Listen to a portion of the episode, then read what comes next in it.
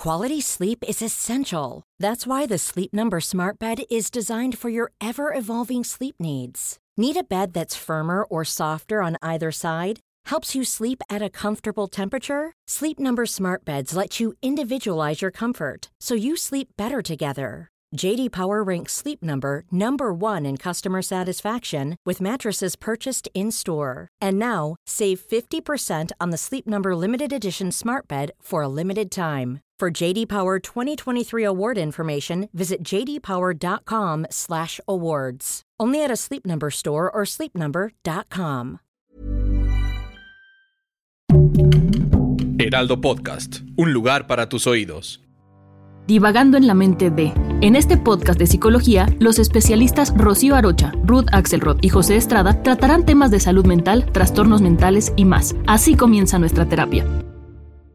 Amigos, estamos hoy en un episodio más en divagando en la mente de las relaciones familiares. Hoy tendremos la oportunidad de reflexionar sobre las definiciones que tenemos actualmente sobre lo que es una familia, un poco sobre la historia de una familia o de las familias o de nuestra familia, así también los roles que podemos jugar, algunos que hemos adquirido, algunos que nos hemos dado cuenta, algunos que no, para pensar que la familia no siempre ha tenido la misma organización que tenemos hoy. Si pensamos un poquito en la historia de la familia, nos vamos a encontrar con el origen del matriarcado, aquella época donde las familias estaban organizadas alrededor de la ley materna, alrededor de la poder criar a los niños, darles una eh, eh, un espacio para su crecimiento, para su cultura, ¿no? En donde la mujer tenía ciertas responsabilidades, el hombre tenía otras. Con la historia y con el camino de la propiedad privada, con el descubrimiento de la cultura, las cosas se fueron modificando para tener mejor equilibrio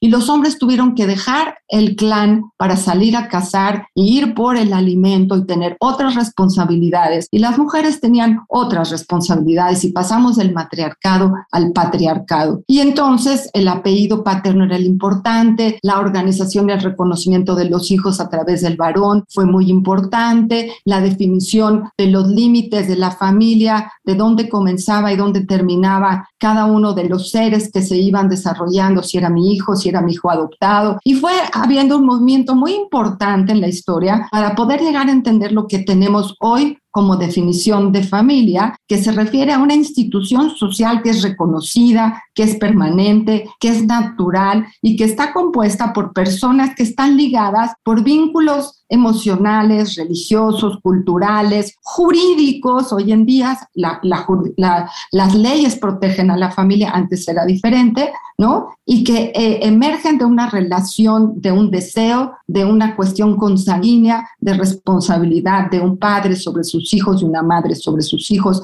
de un hombre sobre una mujer. Pero no siempre fue así. Y este ejercicio de la familia hoy también siempre está en movimiento. No sé, eh, Rocío, eh, ¿qué, ¿qué es sabes hoy de este establecimiento de las familias en el 2022? A mí me parece muy interesante pensar en esta en esta fórmula que alguna vez leí que decía eh, indefinición de familia, ¿no? Sí, porque la familia, pues sí, pueden ser que por lazos consanguíneos, pero puede ser que por lazos legales. Y a veces en una familia podemos incluir al perro, podemos incluir a la mascota, podemos incluir a la tía, podemos incluir, y, y, y pasa, ocurre muchísimo, sobre todo en este país, que en donde la familia tiene una importancia eh, tan, tan, tan grande, ¿no? Eh, que, y que además estos seres que quizá no hay un lazo consanguíneo, pero que sí son de la familia, contribuyen a, eh, a la unión, contribuyen al cuidado. Yo leía, por ejemplo, en migrantes, ¿no? En Estados Unidos, mexicanos. Bueno, pues a lo mejor se fue también la abuela, que es la que ayuda a cuidar a los nietos porque los papás se tienen que ir a trabajar. Entonces, todos estos miembros de una familia. Lo que importa es que están eh, unidos, están haciendo un, un sistema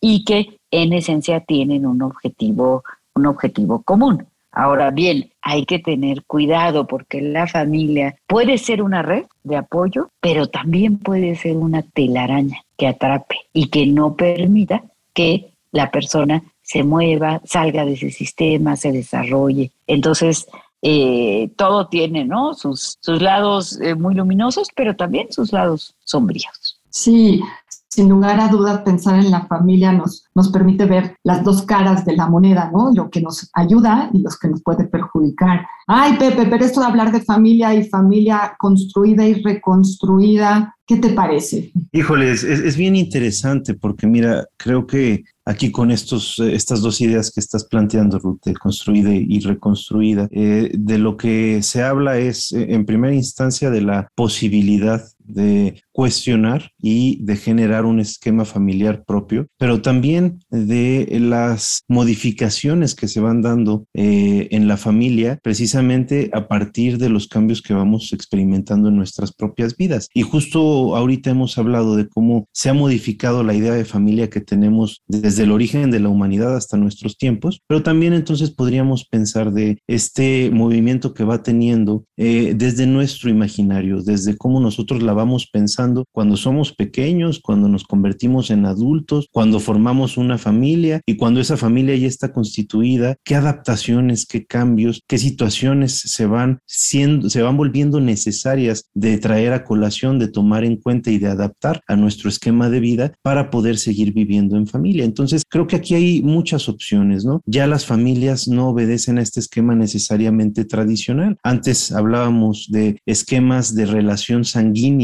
Entonces lo que nos unía a nivel familiar eran los lazos consanguíneos, ¿no? Ahora mucho de lo que se habla es lo que nos une son los lazos afectivos. Tenemos familias que están constituidas por gente no solo de distinta sangre, sino de distinta raza, de distinta procedencia. Tenemos familias eh, compuestas por amigos, tenemos familias compuestas por hijos adoptados y padres este, casados, tenemos familias hetero y homosexuales, tenemos un sinfín de configuraciones distintas que nos llevan a ir adaptando estos esquemas de acuerdo a nuestras propias necesidades y deseos. Entonces, aquí lo que se está planteando es un esquema de libertad, un esquema también de posibilidades que traen muchos beneficios, pero también muchas responsabilidades. Es decir, ya no necesariamente vamos a ser familia con las personas que son nuestros parientes directos. Nos podemos emparentar, nos podemos hacer familia con gente que tienen nuestros mismos intereses. ¿Cuántas veces no hemos visto ya a jóvenes que viven juntos en departamentos y que pareciera que nada más son roomies, pero que en realidad empiezan a generar una dinámica familiar en todo el sentido de la palabra? Se convierten en hermanos o hermanas precisamente por lo que los va uniendo, por las cosas que comparten, por el gusto de hacerse cargo de cosas en común, por el gusto de construir un proyecto de vida juntos y de compartir cosas juntos.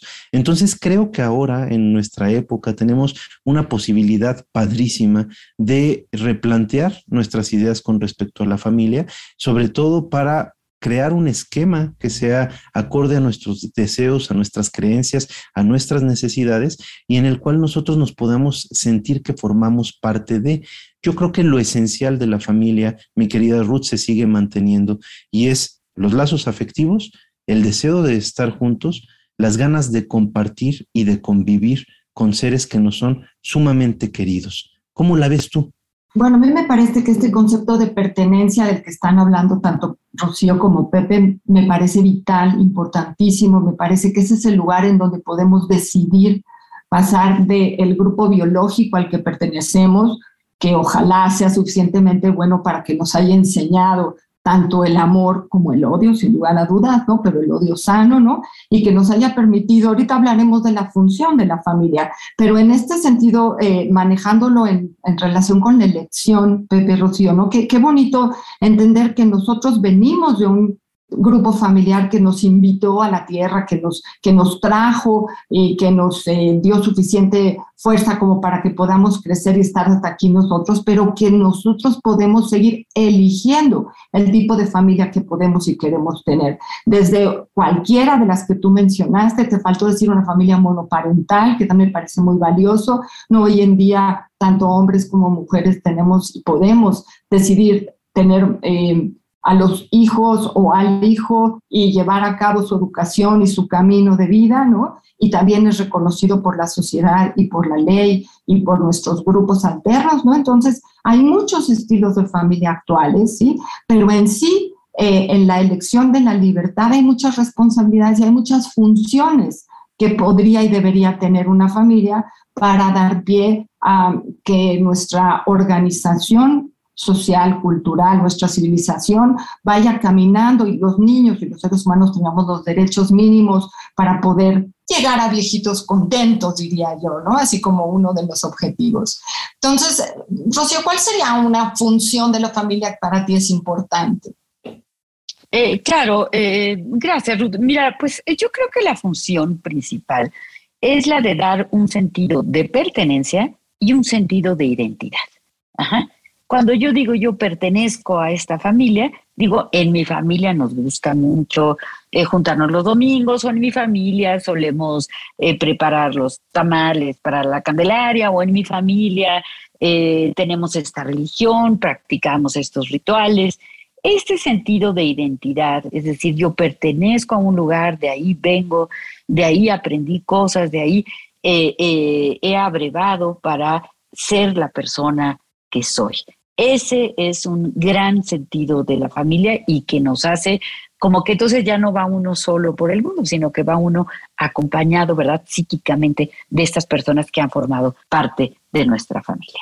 Entonces es como la, función emocional, nos marcas, ¿no? La, la función de, de, poder ofrecerle a cada una de las personas que pertenecen esta protección, este ejercicio del apellido, ya sea biológico o no biológico, ¿no? O sea, yo, yo voy con la familia en donde yo siento que hay un lugar para mí, donde tengo un reconocimiento, donde me quieren, donde puedo querer a los demás, donde mi autoestima es valiosa para los demás y para mí también.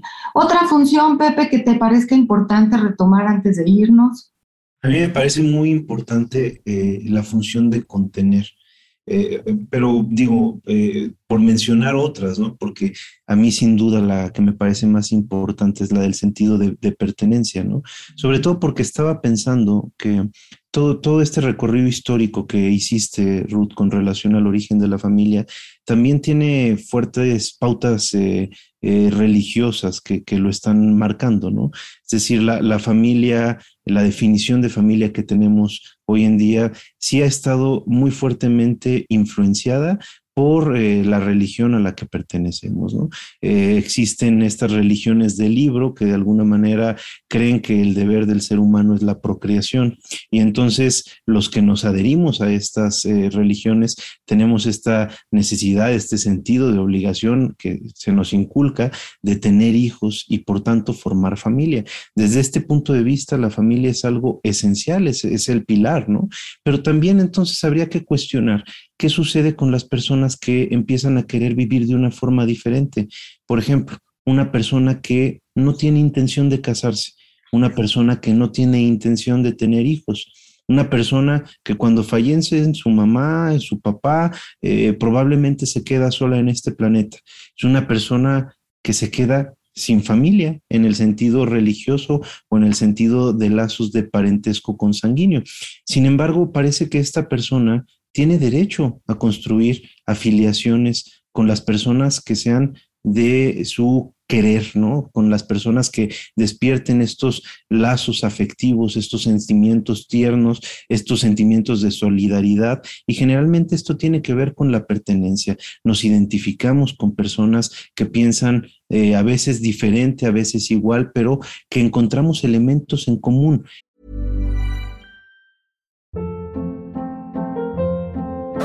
Hold up. What was that? Boring. No flavor. That was as bad as those leftovers you ate all week. Kiki Palmer here, and it's time to say hello to something fresh and guilt-free. Hello Fresh. Jazz up dinner with pecan-crusted chicken or garlic butter shrimp scampi. Now that's music to my mouth. Hello Fresh. Let's get this dinner party started. Discover all the delicious possibilities at hellofresh.com. que de alguna manera nos sentimos unidos por experiencias vividas juntos, por retos enfrentados juntos o por el simple deseo de compartir nuestras vidas con alguien más, no necesariamente desde el esquema matrimonial, no necesariamente desde el esquema de pareja, sino precisamente por lazos afectivos en el sentido amplio.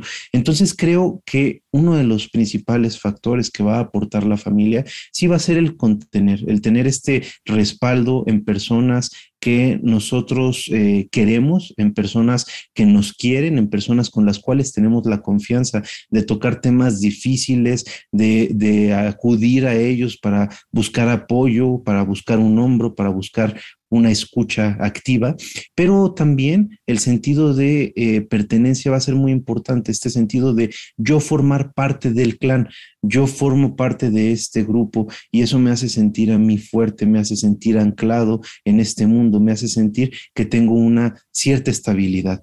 En este sentido, a mí me gustaría mucho traer a colación esta película que, me encanta, eh, que se llama Tierra de Osos, no sé si la han visto en algún momento, es este, un, eh, miembro de una, de una tribu este, eh, que fallece su hermano, son huérfanos los dos hermanos, pero su hermano fallece y en realidad por las circunstancias en las que fallece, que es mientras van de cacería, este, se enfrentan a un oso, matan al oso y entonces por este sentimiento de culpa, bueno, ahí los dioses obran una maniobra, una treta para dar una lección a este hermano y lo convierten en oso. Y entonces este ser humano convertido en oso de repente se ve enfrentado a la tarea de cuidar al oso que queda huérfano porque matan a la mamá en la cacería y cómo siendo miembros de distintas especies, de distintas edades, poco a poco empiezan a descubrir lazos que los van uniendo, poco a poco empiezan a construir experiencias que los hacen sentirse miembros de un mismo clan. Creo que la familia eso es lo que proporciona, este sentido de pertenencia, este sentido de orientación, de referencia, este, esta posibilidad de contención y también esta posibilidad, ¿por qué no?, de desplegar los afectos de una forma más abierta con, con aquellos con quienes nos sentimos identificados, mi querida Ruth. Bueno, un poco hablaríamos de esta función educativa de la que están hablando ustedes, ¿no? Sin embargo, la palabra socialización también refiere a la responsabilidad del grupo familiar original, de ese lugar de donde vamos a tener contacto con el primer mundo que está cerquita a nosotros, ya sea chiquitos, ya sea grandotes, si nos cambiamos de ciudad, ¿no? El ejercicio de la socialización se aprende en la familia, se vuelve un eh, laboratorio de cómo relacionarse con los demás, de los estilos de apego, de los estilos de cuidado, de cuidado del otro, de cuidado de uno mismo, nuestra función educativa de poder llevar la cultura a la familia y de la familia a la cultura, de poder interactuar con las ideas que están mermando la situación, eh, el país, eh, el grupo religioso, el grupo socioeconómico donde se esté moviendo esa familia, necesita tener esa identificación con sus espacios abiertos, más socializados, con el respeto del lugar donde se encuentra, ¿no? La función educativa exterior.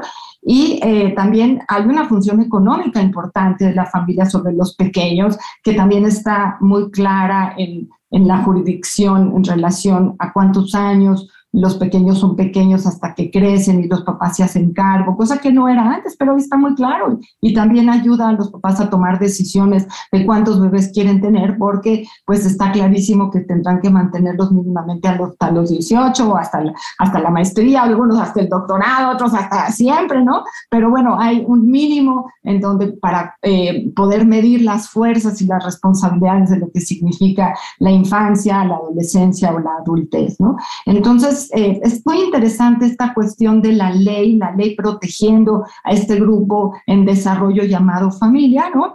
Pero nosotros como psicoanalistas también sabemos que existen leyes de las que quizá no se hablan, pero que están puestas y que están marcando la diferencia de las generaciones y la diferencia de los roles. Por ejemplo, eh, ¿cuáles son algunas de esas leyes que nosotros manejamos, Rocío Pepe, como la ley del padre, como la ley de la madre?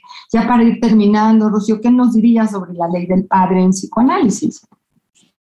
Pues sabemos muy bien, ¿verdad?, que en psicoanálisis la ley del padre se refiere al corte, ¿no? ¿Qué quiere decir el corte? Quiere decir que el bebé cuando nace pues está eh, dependiente al 100% de la madre, la madre está pues fascinada y además muy demandada, muy requerida por ese bebé. Y entonces es como que tú y yo somos uno mismo, yo vivo para ti, tú vives para mí, esta simbiosis que se, que se vive naturalmente eh, durante la gestación y que se prolonga ya una vez que el bebé eh, ha nacido y que el padre o la función paterna, porque la función paterna no necesariamente le ejerce el padre, ¿verdad? Pero esta función de ley que es, va a llegar y va a decir, a ver, a ver, a ver, a ver, tu bebé te vas a, dormir, tu mamá, este, vente, venga, chepa acá, ¿no? Es decir, va a separar, a separar esta, esta simbiosis, esta posible eh, dependencia, entre otras funciones, ¿no? Porque la función paterna tiene que ver con lo externo, tiene que ver con, lo, con, cumplir con las leyes también que la sociedad eh, impone, que la sociedad exige y que nos van a dar pues una estructura, una estructura psíquica que nos va a permitir socializar, que nos va a permitir eh, formar parte de una sociedad eh, teniendo una ley introyectada, ¿no? Es decir, eh, yo no puedo salir de, mi casa y decir, pues yo quiero ese coche porque me gusta y no es mío y entonces pues eh, me lo va a robar. Pues no, no, no, cuando hay una ley, cuando hay una ley introyectada, pues entonces la persona lleva esa ley a todas partes, ¿no? Claro, el Estado también se encarga de, de, ejercerla, pero, pero digamos, por ahí es que va la función paterna y es muy importante aclarar que cuando decimos función paterna no estamos diciendo un hombre que es el progenitor, sino que puede ser incluso, eh, vamos a decir, en una familia monoparental, pues una mamá o un papá que, eh, que dice, bueno, ahorita es tiempo de jugar, pero ahorita es tiempo de hacer la tarea, pero ahorita es tiempo de eh, irnos a dormir, ¿no? Es decir, que se va imponiendo una, una socialización, que como muy bien señalaba Pepe hace un momento, esta socialización pues va a permitir el que eh, la persona puede insertarse eventualmente en el tejido social, ¿no? Recordemos, como ya lo hemos dicho, la familia pues es, es el, núcleo, la base de una sociedad. Claro, claro, Rocío, esta cosa relacionada mucho con, con, el Edipo y sus ejercicios vinculares, ¿no? Pepe, ¿y tú has oído hablar de la ley de la madre también? Sí, sí, sí, es, es bien interesante la, ley de la madre, pero fíjate que a mí me, me gustaría mucho, mi querida Ruth, replantear como esta, este esquema de, de ponerlo nada más en, en, madre y padre, ¿no? Acá justo el tema del, del, amor incondicional, justo el tema de la puesta de límites, justo el tema de este cariño y este cuidado que están siempre eh, presentes al interior de la familia y que se asocian desde eh, la cultura con una, con una sexualidad específica, con un rol específico. Creo que justo desde psicoanálisis lo que hacemos es, como bien decía Rocío, replantearlo para poderlo hacer de una forma eh, libre, independientemente de nuestro eh, sexo, ¿no? Independientemente de nuestro género. Acá de lo que estamos hablando es de poner la posibilidad a las personas que configuran una familia de establecer estas funciones de distinta manera, ¿no? Cuando estamos hablando de las leyes, creo que a final de cuentas lo que se está enseñando es la forma de insertarse en la comunidad, la forma de eh, pertenecer sin ser rechazado, la forma de generar aportes, eh, la forma de generar conexiones en vez de apartarse de las relaciones de la comunidad humana. Entonces, independientemente de mamá, independientemente de papá, no importa si se es hombre o si se es mujer, las leyes pueden ser introducidas tanto por hombres como por mujeres de igual manera siempre y cuando estemos en una posición de salud mental, siempre y cuando estemos en una posición de cuidar al otro, de tener preocupación por el otro, de tratar de dar al otro lo que necesita. Y sobre todo cuando hablamos de estas leyes, creo que estamos hablando de nueva cuenta desde la dinámica clásica de las familias, eh, vamos a decir ortodoxas, ¿no? De las familias este, clásicas que hemos venido conociendo desde los orígenes de, la humanidad y creo que ahora tenemos unas nuevas posibilidades. Por ejemplo, cómo se introduce la ley del padre y la ley de la madre en una familia de gente que se une por el gusto de estar juntos. Ese sería un ejercicio muy interesante de plantear.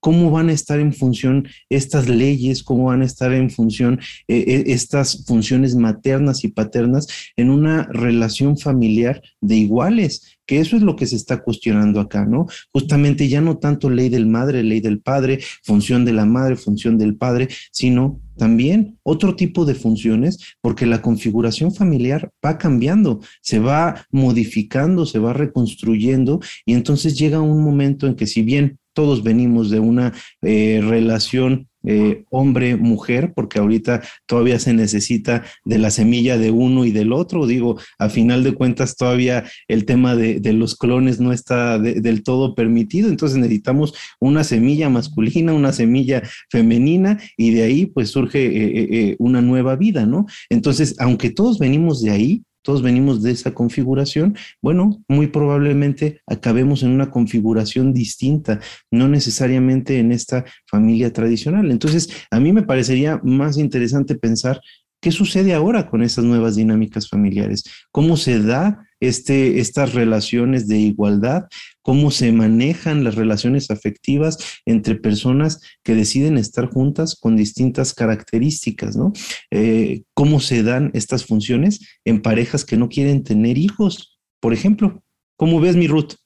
Bueno, me encanta esta idea de poder entender las nuevas alternativas de familia, que todas son válidas, en tanto las funciones que cada una de las familias pueda tener, sean todas las que se requieren para una buena vida de sus miembros, ¿no? Y claro, la ley del padre y la ley de la madre significan aquellas organizaciones internas dentro de este grupo que ha decidido estar junto por diferentes lazos, como mencionamos, religiosos, consanguíneos, afectivos, por puro deseo, ¿no? Que permiten la expresión de los límites, ¿no? A eso nos referimos con la ley del padre, el padre marca, lo puede poner cualquier persona que viva dentro de esta organización, pero que accedan a cómo organizarse, qué sí se puede qué no se puede. Y la ley de la madre como la expresión de la ternura entre sus miembros, porque eso es parte de lo que es importante, como dicen Pepe y Rocío, estar juntos porque se quiere estar juntos, porque hay una ganancia para todos en este ejercicio de la organización actual que cada quien puede retomar para sí mismo y sus personas que pertenecen a su familia para dar cabida a este nuevo ejercicio. Sin embargo, la familia siempre tiene este núcleo un papá o y una mamá y o dos papás y o dos mamás ejerciendo estas funciones sobre nuevas generaciones, teniendo esta cultura transgeneracional, que es otro tema muy lindo que hay que retomar. Pero bueno, eh, estamos en tiempo, les damos eh, gracias a Rocío Pepe por cosas tan lindas y bueno, escucha un episodio de Divagando en la mente de cada semana en las plataformas digitales del Heraldo de México. Ever catch yourself eating the same flavorless dinner three days in a row?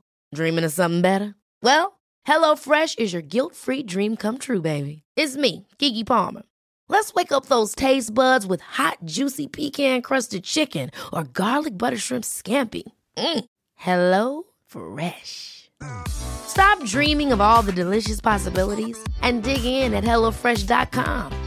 Let's get this dinner party started.